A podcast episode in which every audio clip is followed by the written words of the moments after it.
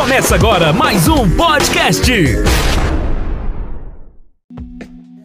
Olá, eu sou Natália e juntamente com Carla vamos tratar nesse podcast o assunto sobre tráfico de animais. A retirada de um animal de seu habitat para fins comerciais é configurada como tráfico de animais. Um dos mais lucrativos comércios ilegais do mundo é o tráfico de animais, que movimenta aproximadamente 20 bilhões de dólares por ano, sendo a terceira atividade clandestina que mais gera dinheiro, ficando atrás do tráfico de drogas e armas. O tráfico de animais é configurado pela retirada de animais de seus habitats naturais e destinados à comercialização.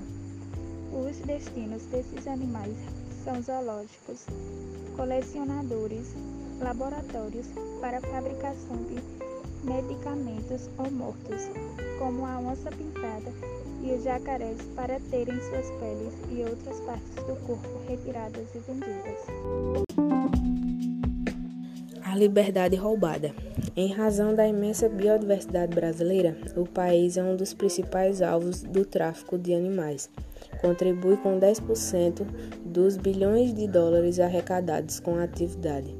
Além da grande variedade de espécies, outro fator que contribui para essa prática no país é a falta de fiscalização e de punições severas.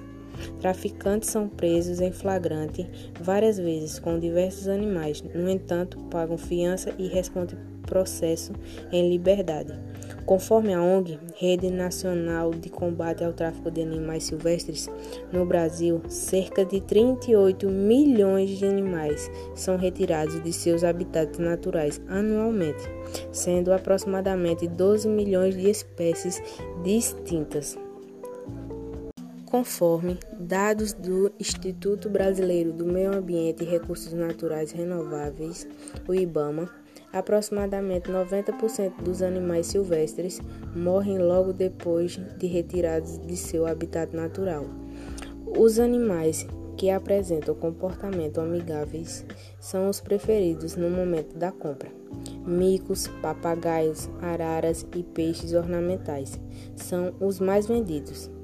Os valores variam. Quanto mais raro for o animal, maior o seu preço de venda no mercado.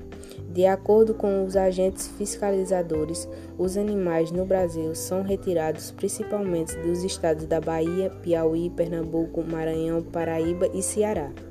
Os principais centros consumidores são os estados de São Paulo e Rio de Janeiro. Aproximadamente 90% dos animais capturados no Brasil são comercializados no próprio território nacional. Ato de extrema crueldade. Os animais, depois de capturados, são submetidos a várias práticas agressivas. Durante o transporte para os centros consumidores, o papagaio é sedado e escondido em tubos de PVC no fundo de uma mala. As cobras são presas em meias de nylon. Vários animais são covardemente dopados o tráfico de animais contribui bastante para o desequilíbrio ecológico, havendo uma mudança drástica na cadeia alimentar, além de reduzir de forma considerável a biodiversidade de um determinado ambiente. Mas o que é pior, muitos animais não sobrevivem durante o transporte. Outros não se adaptam à prisão que o homem lhe impõe, causando a morte da maioria desses animais. Mas os problemas dessa prática atingem também os seres humanos, pois microorganismos presentes nos animais silvestres podem causar o surgimento de doenças e sua disseminação entre a população. Portanto, o tráfico de animais é um ato ganancioso, com consequências drásticas para os animais silvestres e os animais ditos racionais que participam desse crime à vida.